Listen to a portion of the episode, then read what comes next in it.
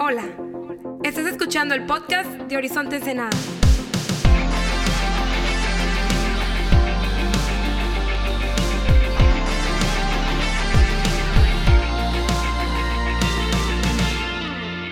¿Qué onda, Horizonte? ¿Cómo estamos?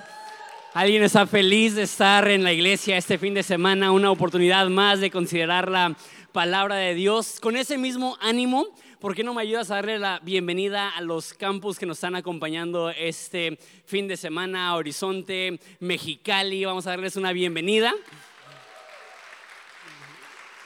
Y también por primera vez, y estoy bien emocionado por eso, por primera vez Horizonte Monterrey nos está acompañando también por transmisión, entonces estamos bien felices que nos están acompañando este fin de semana. Y si tienes tu Biblia, ábrela por favor a Marcos capítulo 14. Marcos capítulo 14. Eh, una de las cosas padres de enseñar la Biblia eh, de, manera eh, verso a verso, libros completos, es que hay ciertos pasajes que cuando lees la primera dices, oh, tengo muchas ganas de enseñar ese pasaje.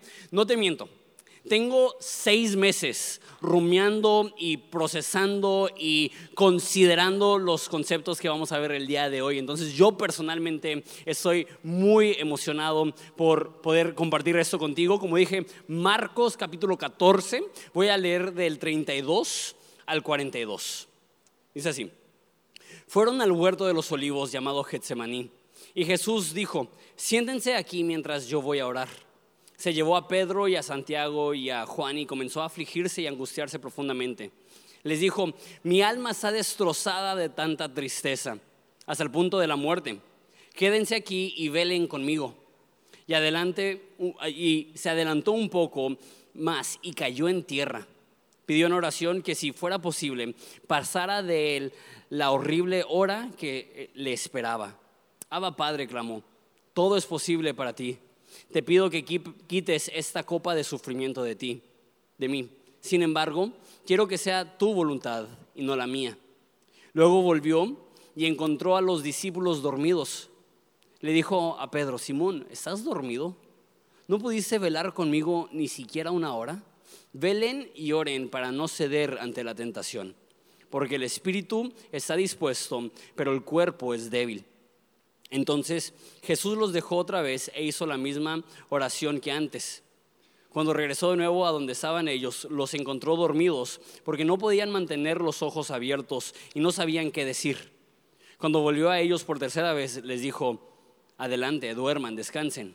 Pero no, ya, ya la hora ha llegado. El Hijo del Hombre es traicionado y entregado en manos de pecadores. Levántense, vamos. Miren, el que me traiciona ya está aquí. Padre, te pido que nos hables. Eh, este es un mensaje tan necesario para nosotros, es un mensaje tan necesario para cada persona que quiere seguirte, eh, entender que van a haber tentaciones, entender que van a haber pruebas, entender que van a haber momentos difíciles. Y te damos gracias por registrar cómo Jesús se enfrentó a la dificultad y el sufrimiento y la adversidad, inclusive la tentación. Padre, te pido que podamos aprender de él. Nombre de Jesús.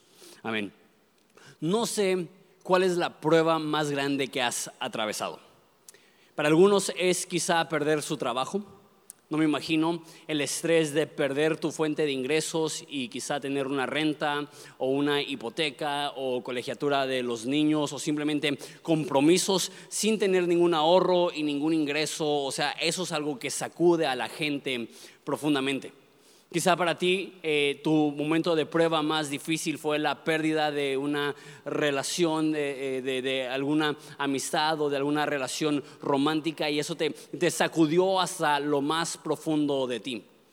Para muchos el momento más profundo de prueba es cuando pierden a un ser querido, ya sea eh, por razones naturales, alguien tiene una abuela, un abuelo que ya fallece por mayor, eso no deja de ser difícil, pero es un poco más difícil cuando es repentino y cuando es una persona eh, que, no ha cumplido una vida completa. Ese tipo de cosas sacuden profundamente a, las personas. ¿Qué tal esto? Creo que eso es tan común dentro de, los cristianos de esta generación y eso es la culpa y la vergüenza de haber fallado. Eh, eso es algo que vamos a ver con Pedro, que él va a fallar a Jesús y la culpa y la vergüenza le va a consumir. No sé cuál es la prueba más grande a la cual tú te has enfrentado, pero lo que amo es que la Biblia nos narra los momentos antes de la prueba más grande que Jesús se enfrentó, y si somos francos, la prueba más grande que se tuvo que enfrentar una persona en la historia humana.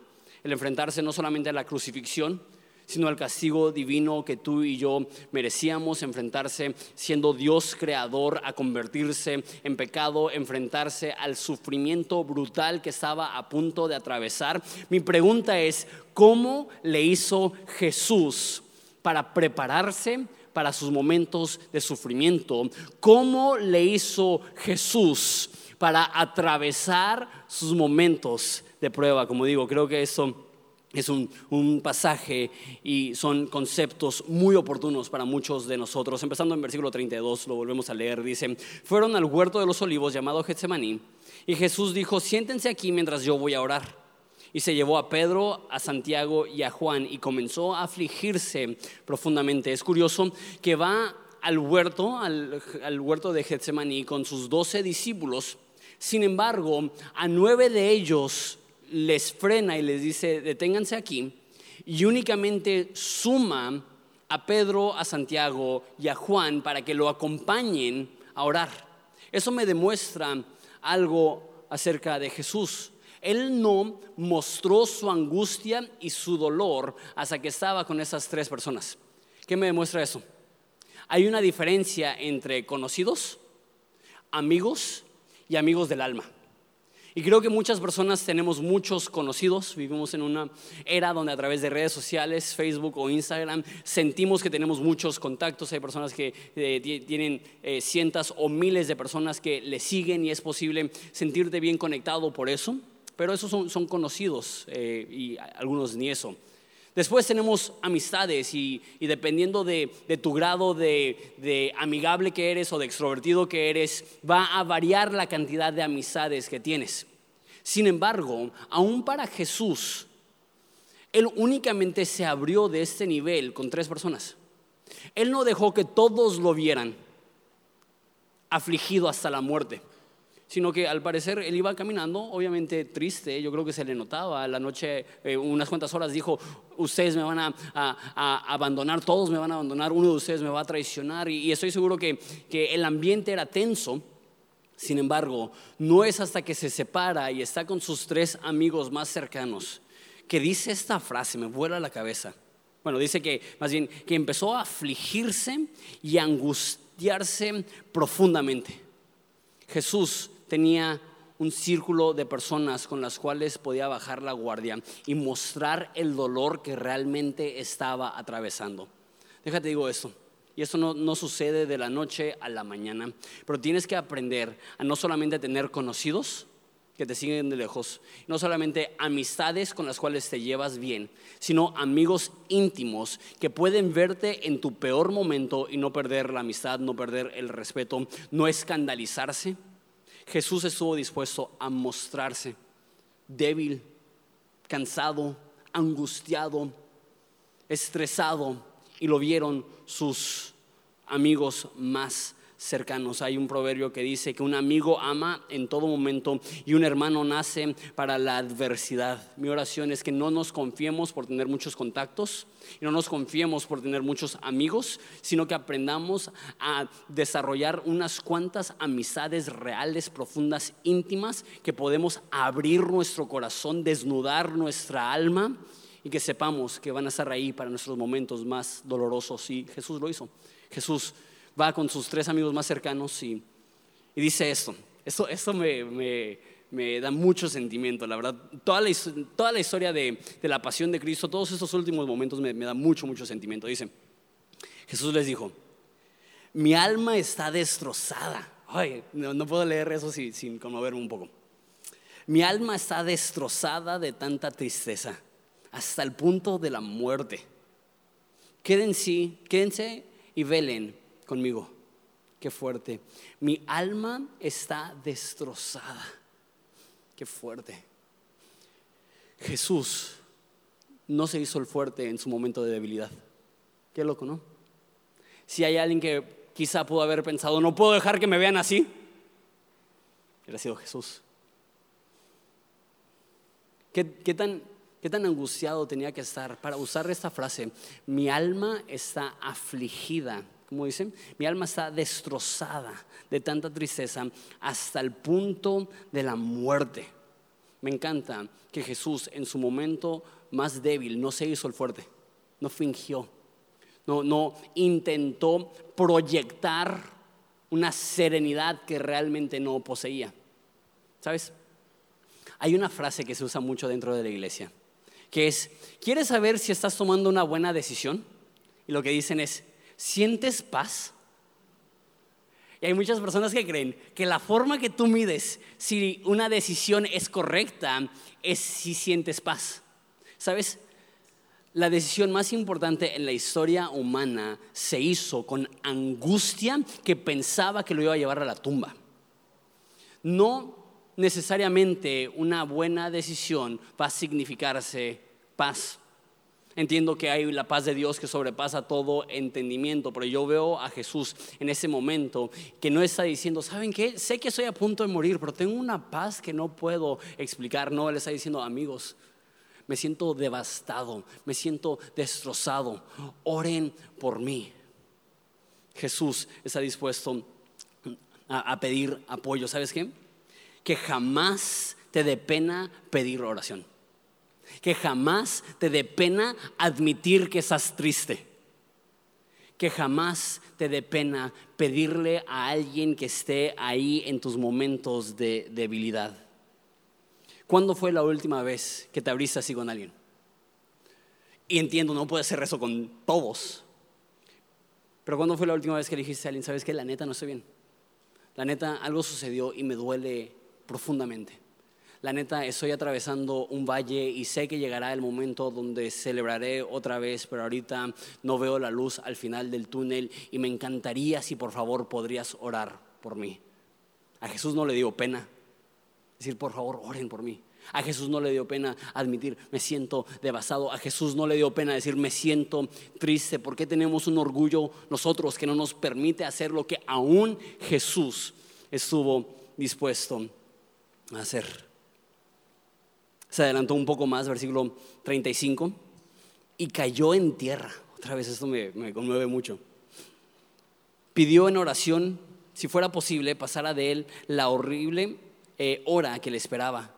Abba Padre, Abba es, es, arameo, que es la forma más íntima de referirse a tu papá. Abba Padre, clamó, todo es posible para ti. Te pido que me quites esta copa de sufrimiento. Sin embargo, quiero que se haga tu voluntad y no la mía.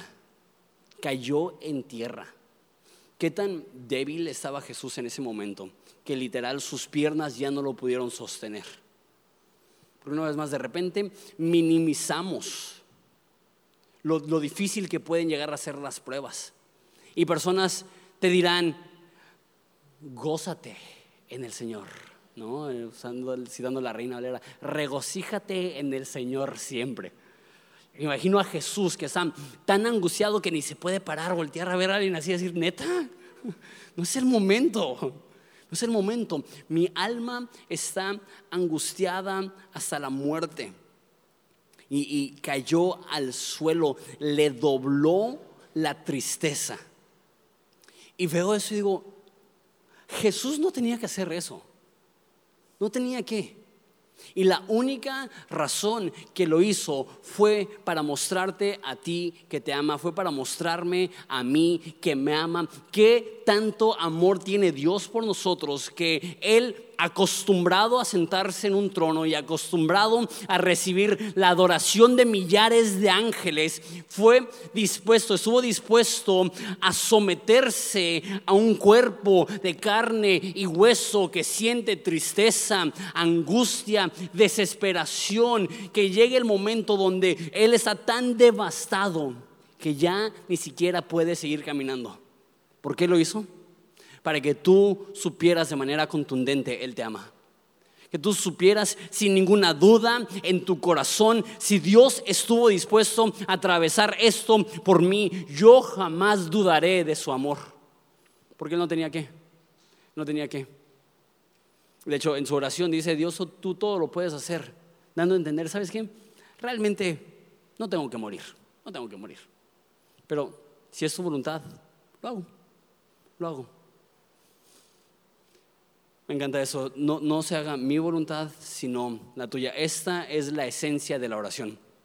La esencia de la oración no es doblegar la voluntad de Dios a tus deseos.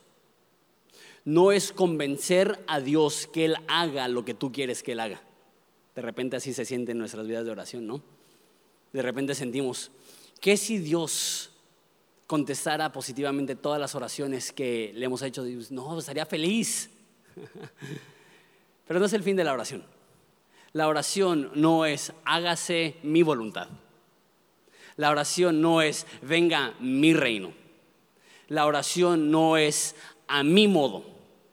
La oración es hágase tu voluntad y no la mía. La oración no es para doblegar la voluntad de Dios a mi deseo. Ahí te va. La oración es para prepararme para cumplir con la voluntad de Dios para mí.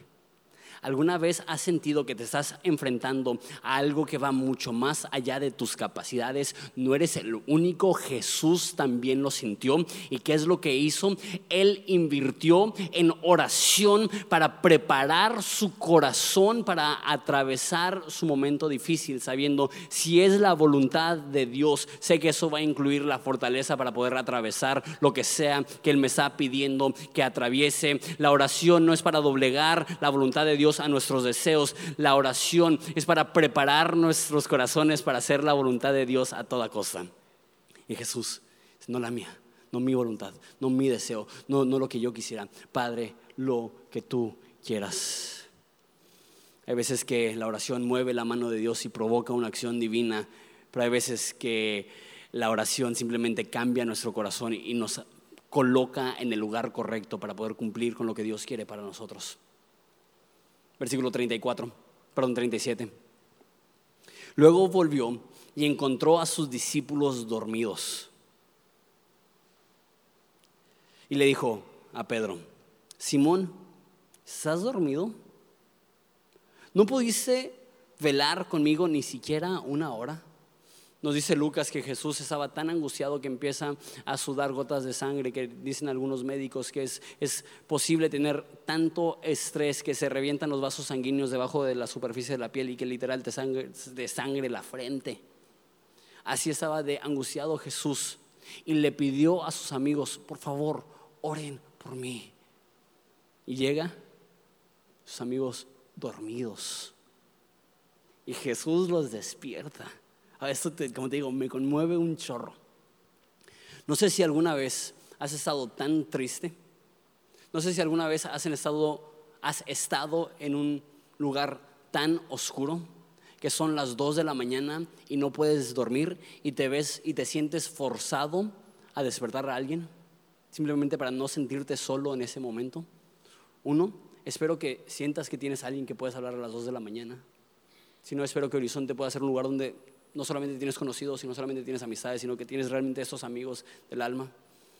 Unos meses atrás, este, yo, yo pasé un momento así, donde en la medianoche me sentía tan lleno de ansiedad, tan lleno de tristeza, que dije, ¿sabes qué? Le tengo que, tengo que despertar a alguien y, y me acuerdo que me sentí tan débil, me sentí tan débil, que dije, ¿qué tan débil soy que no puedo con mis cargas solo?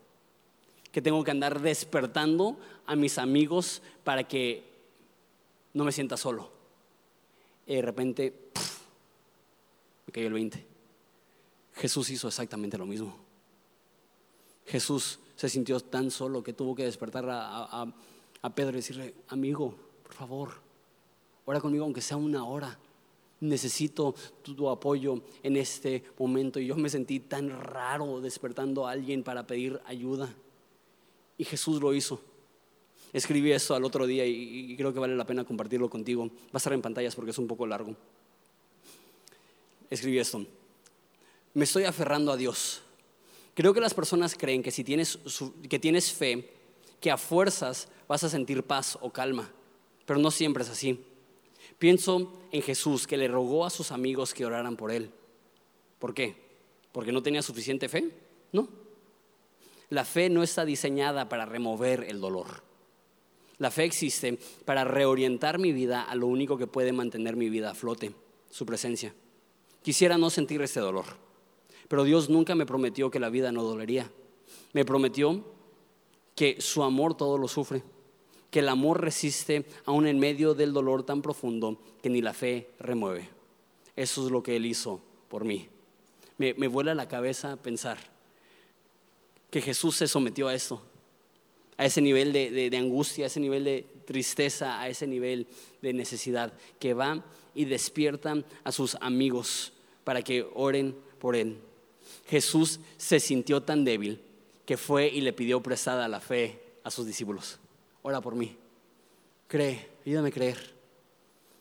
Uno, no te sientas mal en acudir a personas en tus momentos de debilidad. Jesús lo hizo. Jesús lo hizo. No es debilidad pedir ayuda, es madurez. No es debilidad pedir ayuda, es ser sensato, es ser sabio. La vida no fue diseñada para atravesar los momentos más difíciles solo, ni Jesús lo hizo. Ni Jesús lo hizo. Él buscó y pidió ayuda de sus discípulos. Versículo 38. Perdón, versículo 38. Dice, velen y oren para que no cedan ante la tentación. Eso es lo que Jesús le está diciendo a sus discípulos que se acaban de dormir. Porque el espíritu está dispuesto, pero el cuerpo es débil. Esa es la frase que, que me resaltó hace meses cuando la estaba leyendo. Oren para que no entren en tentación. El cuerpo está dispuesto, pero el, perdón, el espíritu está dispuesto, pero el cuerpo es débil. Creo que ese es el corazón del pasaje y esta es la forma que podemos atravesar las pruebas, los momentos difíciles y las tentaciones que se nos enfrentan.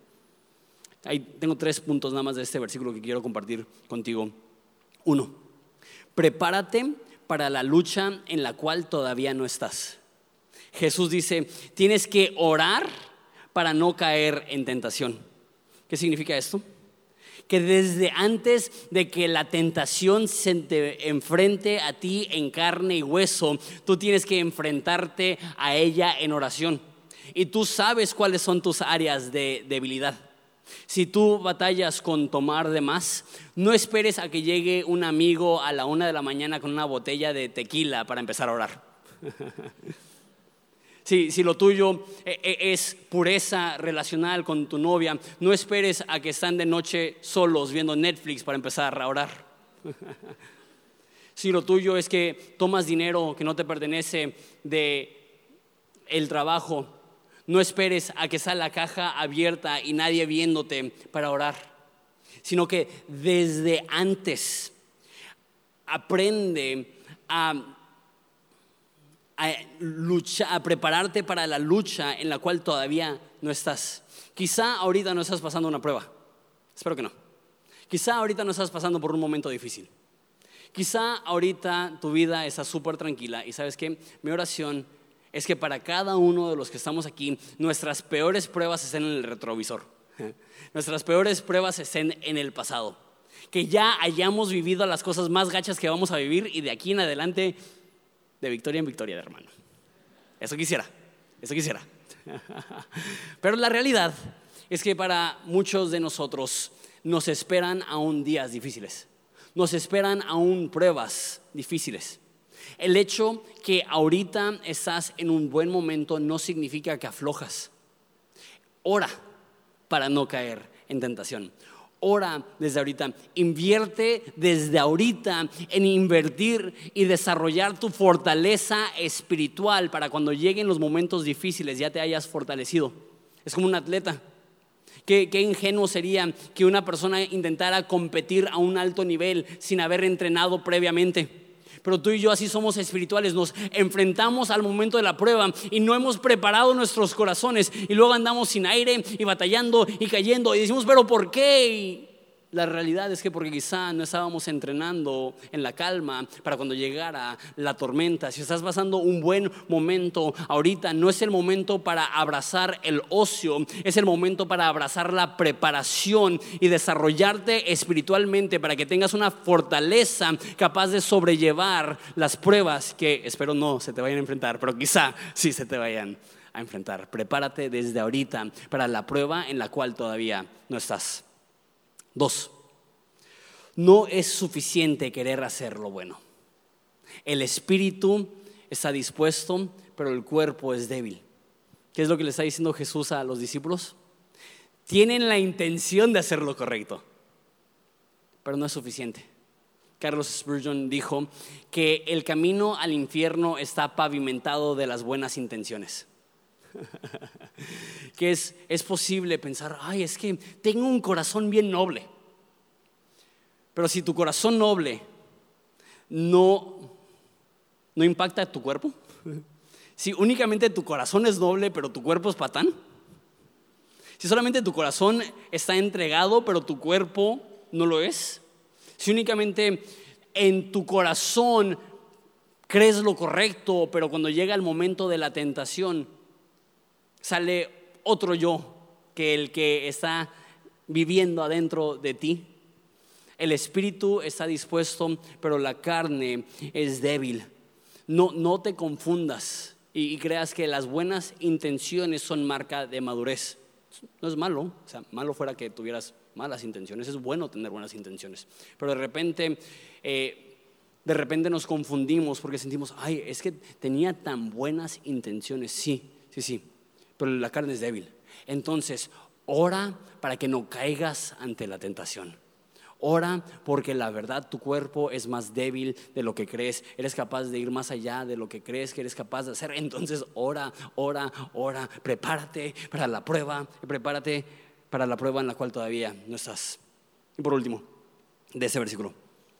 Número 3 enfrenta a la tentación en el espíritu antes de que la tentación se te enfrente en la carne. Eso es lo que estaba diciendo hace un segundo. No esperes hasta que estás en medio de la tentación para acudir a Dios.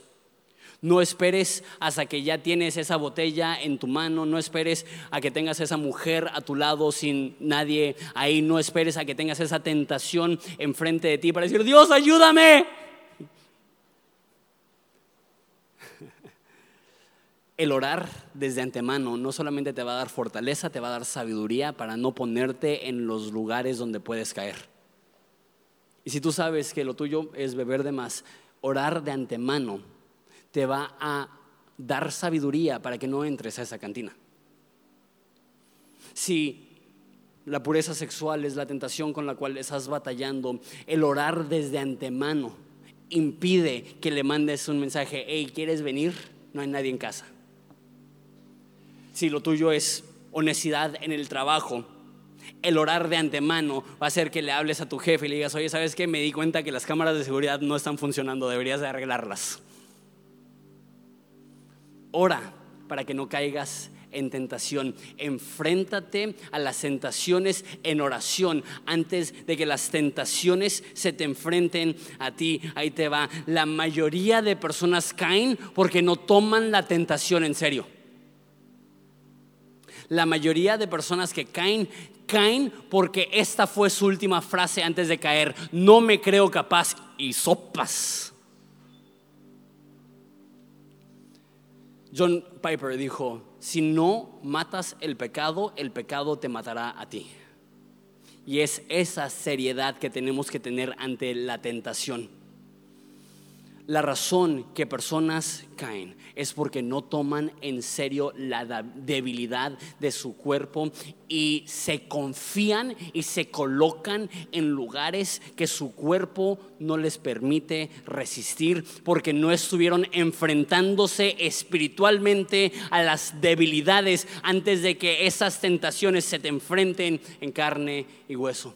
No te esperes, no te esperes. Desde ahorita, como Job Propuse en mi corazón no ver a una mujer con deseo sexual como David que dijo, propuse en mi corazón no pecar contra ti como Jesús que le dijo a Pedro, oye amigo, sé que quieres orar, sé que no querías quedarte dormido, pero ora para que no caigas a la tentación porque en realidad el espíritu está dispuesto, pero la carne es débil. Las personas que caen, caen por no tomar en serio sus tentaciones. Eso es lo, que vimos la, semana pasada, el que piensa estar firme, que mire, que no caiga. El lugar más peligroso para tu desarrollo espiritual es cuando crees la mentira, yo no podría. Como Pedro la semana anterior, yo jamás te negaré la noche que le entregó. Porque muchas veces las últimas palabras antes de darnos el tropezón de nuestras vidas es, yo no soy así de repente te dices, ah, caray, me confié. ah, caray, sí soy así. Ah, caray, no puedo en mis propias fuerzas. esa frase creo que es, tan, tan adecuada y tan necesaria. Prepárate de antemano para la prueba en la cual todavía no estás. Enfréntate en oración, en el espíritu, a las tentaciones, antes de que las tentaciones te sorprendan en carne y hueso no asumas que tener buenas intenciones es suficiente. Necesitamos, aparte de las buenas intenciones, tener un corazón que busca a Dios y decir, Dios, ayúdame porque no puedo. Solo pon fortaleza en mi alma, en mi cuerpo, para obedecerte a ti.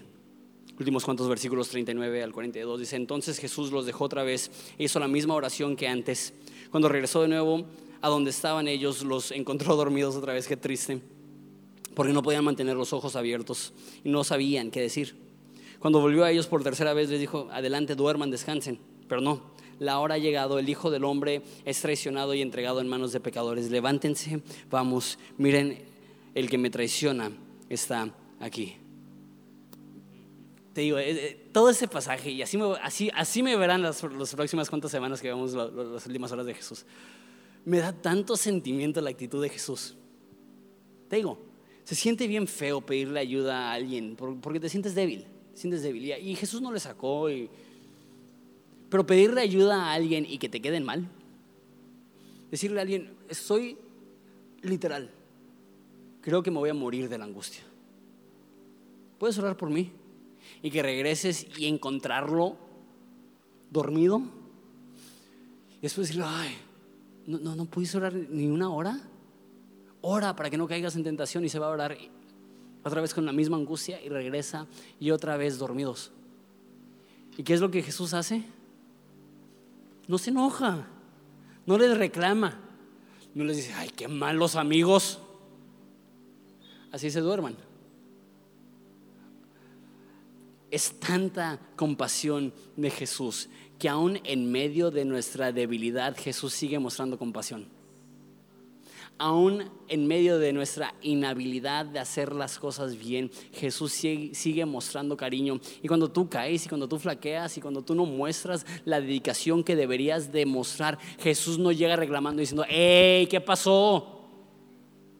Llega diciendo, ah, no es lo mejor. Me hubiera encantado que hubieras experimentado el honor de acompañarme en esas últimas horas.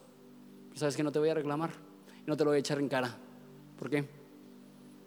Pues ya llegaron los que vinieron a, rezarme, ya llegaron los que me están traicionando. ¿Qué gano con echarte en cara tu debilidad? Y Jesús no lo hace. Jesús no lo hace. Termino con esto. Cuando Jesús estaba orando, oró, Padre, pasa de mí esta copa. Creo que es importante entender por qué Jesús estaba tan angustiado. Y si tienes tiempo en horizonte, espero que eso ya lo hayas asimilado, porque lo hablo muchísimo, pero es súper importante. Pero también entiendo que hay mucha gente que, que, va llegando, mucha gente que no tiene tanto tiempo de cristiano, o quizá eh, personas que, que, no, les, no les ha tocado estar mientras que, que explico eso. Es importante entender que cuando Jesús murió en la cruz, no solamente se enfrentó al, dolor físico de la crucifixión, aunque obviamente. No solamente se enfrentó al dolor emocional del abandono, aunque obviamente. Había algo sucediendo en una dimensión espiritual. Y eso es que Jesús tuvo que enfrentarse a la ira de Dios. Dice en Romanos que la ira de Dios se revela desde el cielo contra toda impiedad e injusticia de los hombres que detienen con la injusticia la verdad. Lo que significa eso es que cuando tú y yo pecamos, Dios no está en el cielo indiferente, le provoca ira, le hace hervir la sangre. Sin embargo, Él te ama, Él te quiere, Él no quiere mostrarte ese enojo, Él no quiere mostrarte esa ira. Entonces, lo que sucede es que en un acuerdo divino desde antes de la fundación del mundo, Jesús y el Padre se pusieron de acuerdo para decir, Jesús, yo recibo esa ira. Y el Padre, estoy indispuesto a derramar mi ira sobre ellos. ¿Estarías dispuesto a recibirla tú? Y Jesús en la cruz bebió la copa de la ira de Dios. En los profetas y en Apocalipsis habla de la ira de Dios como la copa de la ira de Dios. Y la razón que Jesús estaba sudando gotas de sangre y afligido hasta la muerte y que cayó en tierra porque no podía ni siquiera sostener su propio peso es porque él entendía que estaba unas cuantas horas no solamente de tener sus manos atravesadas por estacas, no solamente una corona de espinas incrustada en su frente, no solamente el abandono emocional de no tener nadie en su peor momento, sino que él sabía que él iba a beber la copa de la ira de Dios. Y cuando Jesús muere, él fue castigado como tú y yo merecemos ser castigados. Y eso no solamente implica muerte, eso implica la ira de Dios, eso implica el abandono que Él sintió, eso implica todas las cosas que Jesús vivió en la cruz, es lo que tú y yo merecíamos. Jesús en la cruz sufrió el castigo de nuestro pecado y todo lo que eso implica.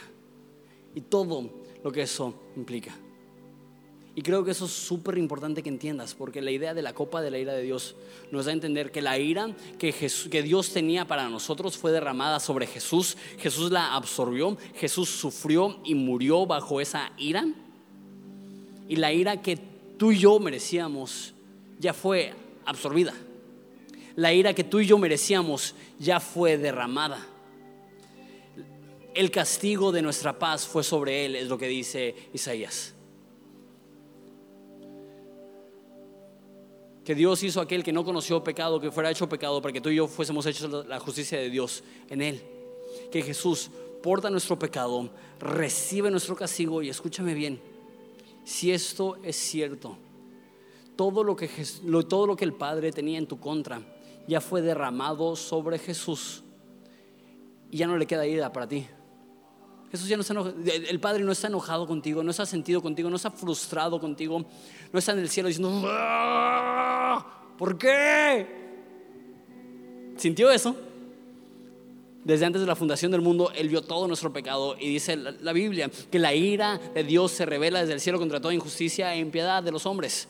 O sea, Dios desde antes de crear el mundo vio tu maldad, vio mi maldad y dijo, eso me enfurece. Pero tuvo tanto amor pero no le puedo mostrar a mis hijos esa cara. No le puedo mostrar a mis hijos ese enojo, no le puedo mostrar a mis hijos ese odio, no les puedo mostrar a mis hijos esa ira. Y ese fue el convenio que el Padre y el Hijo hicieron desde antes de la fundación del mundo. Y si yo la, absorbo, pa, Abba, pasa de mí esta copa, pero si es tu voluntad.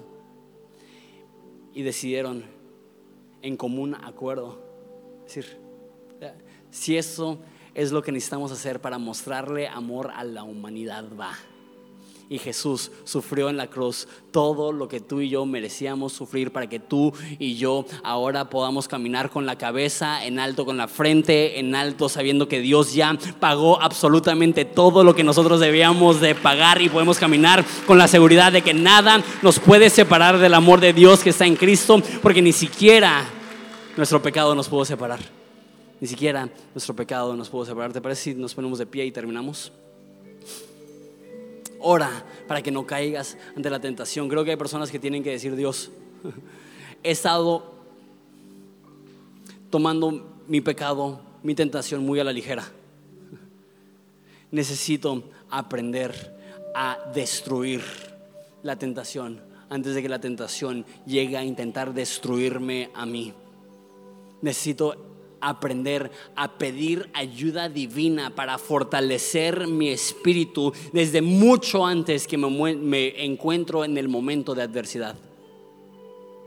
Y esa es la forma que Jesús enfrentó a las pruebas, rodeándose de los que ama, orando al Padre, doblegando su voluntad al deseo del Padre, no la voluntad del Padre a su propia voluntad. No sé qué estás atravesando, pero te puedo decir por experiencia que cuando aprendes a entregar tu espíritu a Dios y a confiar en los resultados finales, en las manos de Dios, no te quita el dolor, pero te ayuda a levantarte y decir, vámonos, vamos a seguir adelante. Y quisiera decirle, ¿sabes qué? Si tienes suficiente fe, siempre vas a sentir paz. Si tienes suficiente fe, jamás tendrás por qué sentir ansiedad. Si tienes suficiente fe, aún en momentos difíciles, no vas a titubear. La realidad es que no hay nadie que tiene más fe que Jesús. Y Jesús es el modelo de aunque abraces las promesas de Dios, y aunque entiendas el propósito de Dios para ti, habrán momentos difíciles, pero escúchame bien, habrán momentos difíciles, pero ningún momento que no puedas superar con la ayuda de Dios ningún momento que te rompa si es que Dios está contigo, ningún momento, ninguna prueba, ninguna tentación que podrá destruirte si es que tú confías tu alma en manos de Dios y aprendes a en oración confiarle a Dios tu espíritu desde antes de que llegue la tentación. ¿Por qué? Porque el espíritu está dispuesto, pero la carne es débil, no es suficiente simplemente querer hacer lo bueno. Es confiarle nuestro corazón a Dios desde mucho antes, desde mucho antes. Padre, te damos gracias por la oportunidad de considerarte en tu debilidad, de verte en tus momentos débiles, de entender que tú te enfrentaste a tristeza y angustia. No sé si la palabra ansiedad es demasiado fuerte, pero pues a, mí me parece palabras llenas de ansiedad. Pero no te quedas ahí, no te quedas ahí.